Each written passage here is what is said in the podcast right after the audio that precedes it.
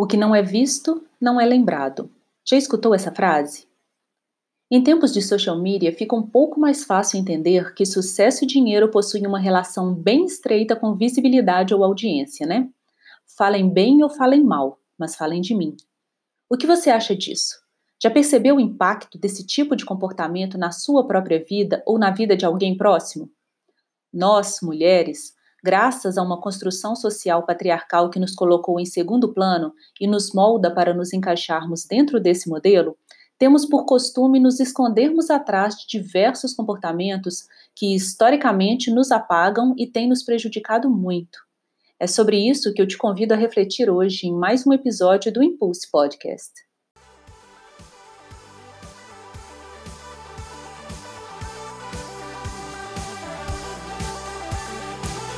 Olá, eu sou Luciana Pego, sua host no Impulse o podcast criado para balançar as suas certezas, expandir a sua zona de conforto e inflamar você na direção dos seus sonhos mais ousados. Obrigada pela sua presença neste episódio.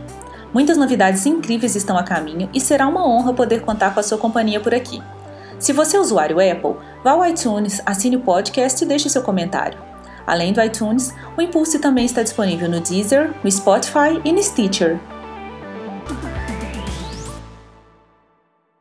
Muitas mulheres líderes, como Sheryl Sandberg, a CEO do Facebook, ou a escritora e palestrante Mel Robbins, têm batido incisivamente nessa tecla. Levante a sua voz, coloque a sua opinião, pare de tomar notas nas reuniões e fale o que você pensa, porque ser invisibilizada pela história e pelo mercado de trabalho já é default social. Se você não se fizer ver, se não falar das suas conquistas, dos seus resultados, dos seus méritos e competências, será ainda mais difícil ser devidamente reconhecida por eles. No artigo The Power of Talk, ou O Poder da Conversa, publicado pela revista Harvard Business Review, Deborah Tannen, professora de linguística da Georgetown University, fala sobre como simples diferenças entre homens e mulheres na forma de comunicar suas ideias ou resultados interfere na forma como são percebidos pelos seus chefes, fazendo-os serem rotulados como mais ou menos autoconfiantes.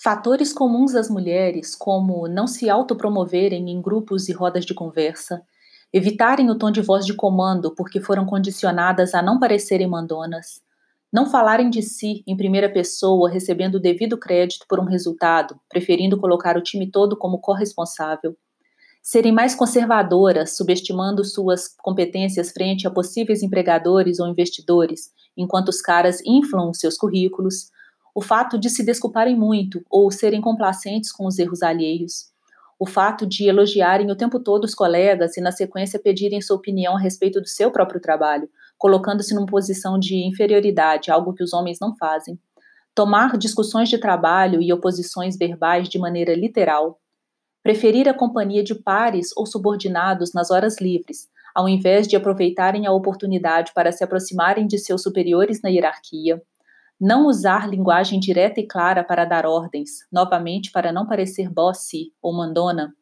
Esses são alguns pontos que Tenen levanta para justificar a imagem de insegurança ou invisibilidade que muitas vezes criamos à nossa volta sem saber, e que nos coloca numa posição de desvantagem frente a colegas do sexo masculino, mesmo que, na maior parte das vezes, isso não passe apenas de um condicionamento linguístico ao que fomos submetidas, e nada tem a ver com o resultado do nosso trabalho.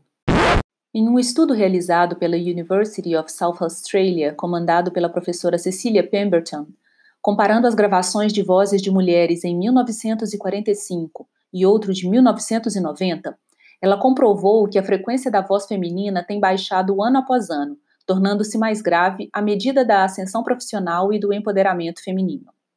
Mesmo nomes de poder inquestionável, como os da Rainha Elizabeth ou de Margaret Thatcher, tiveram uma queda bastante significativa no seu tom de voz original com o passar dos anos.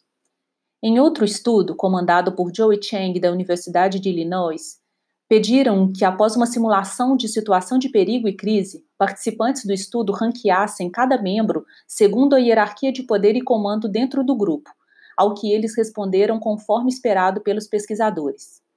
Aqueles que mantiveram a voz mais grave foram apontados como líderes.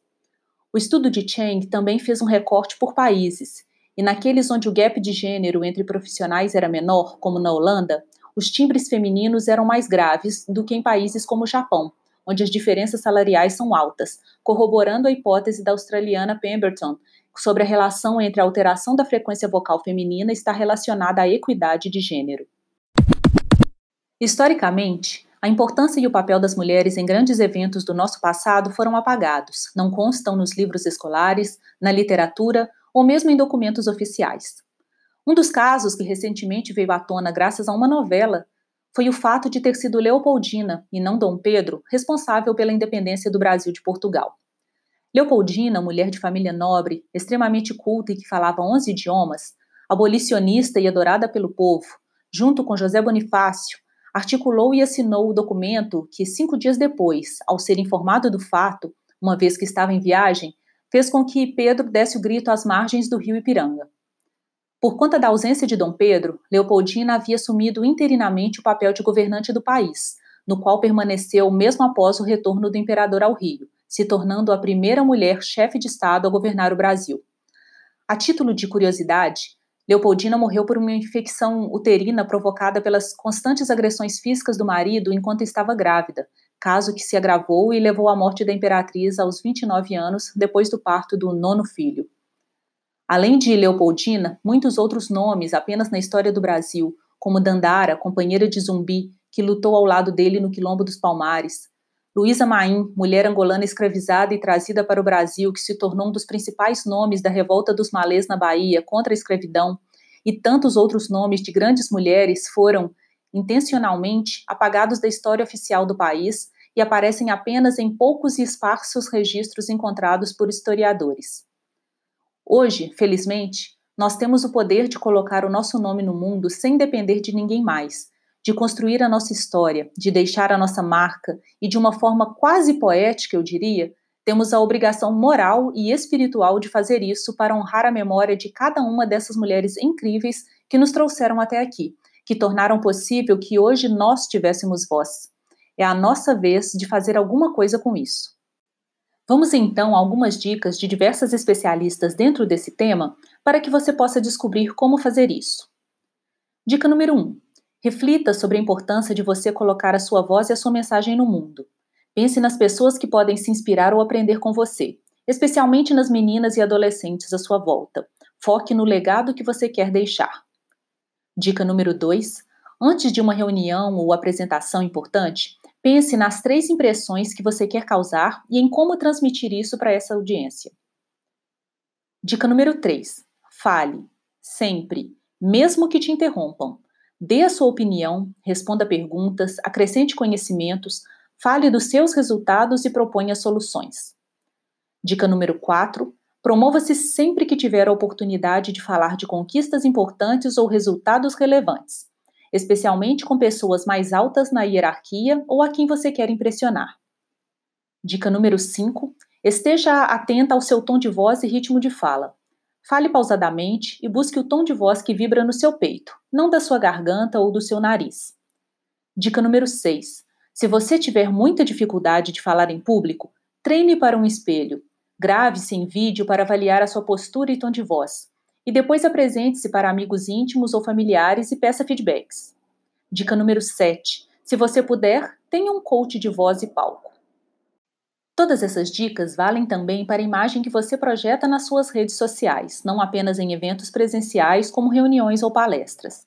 A internet é uma imensa vitrine de ferramentas e recursos prontos que você só precisa começar a usar para dizer a que veio.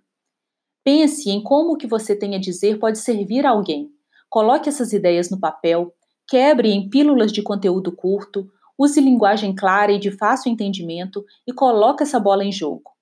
Você é responsável pela sua marca pessoal, pela forma como o mundo profissional te enxerga. Vamos agora recapitular o que vimos nesse episódio. O que não é visto não é lembrado. Levante a sua voz porque ser invisibilizada pela história e pelo mercado de trabalho já é default social. Simples diferenças entre homens e mulheres na forma de comunicar suas ideias ou resultados interferem na forma como são percebidos pelos seus chefes, fazendo-os serem rotulados como mais ou menos autoconfiantes. A frequência da voz feminina tem baixado ano após ano, tornando-se mais grave à medida da ascensão profissional e do empoderamento feminino. Historicamente, a importância e o papel das mulheres em grandes eventos do nosso passado foram apagados, não constam nos livros escolares, na literatura ou mesmo em documentos oficiais. A Imperatriz Leopoldina foi a primeira mulher chefe de Estado do Brasil. Diversas outras mulheres, além de Leopoldina, tiveram um papel de grande importância na história desse país, como Dandara de Palmares ou Luísa Maim, mas suas histórias não são contadas na escola. Para honrar a memória de tantas mulheres incríveis que tornaram possível a liberdade e a voz que temos hoje, temos a obrigação moral de colocar a nossa voz no mundo. Reflita sobre a importância de colocar a sua mensagem no mundo e no impacto disso em outras mulheres à sua volta. Pense nas três impressões que você quer deixar antes de uma reunião ou fala importante. Fale sempre, mesmo que te interrompam. Fale de suas conquistas e resultados, especialmente com pessoas a quem você quer impressionar, Fale pausadamente e busque a sua voz de peito mais grave. Treine com um espelho para a câmera e para amigos próximos para ganhar autoconfiança. E se puder, tenha um coach de voz e de palco. Lembre-se que você é responsável pela forma como o mundo te enxerga. Tenha consciência disso e faça algo a respeito. É isso. Cada um de nós veio ao mundo para deixar um impacto, um legado, aprender algo e transmitir esse conhecimento adiante, contribuindo com a caminhada de outras pessoas. A sua mensagem é importante, não guarde ela para si. Levante a sua voz e se faça escutar. E, como disse a Mangueira no belíssimo Carnaval Campeão de 2019, Brasil chegou a vez de ouvir as Marias Mains, Marieles Malê. Eu espero que você tenha gostado de mais esse episódio. Compartilhe com quem você acha que vai curtir e também nas suas redes, porque é fundamental para mim fazer crescer a audiência desse podcast. Aproveita e me siga na web. No Instagram, no Facebook e no Twitter, sou I'm Luciana Pego. E até o próximo episódio.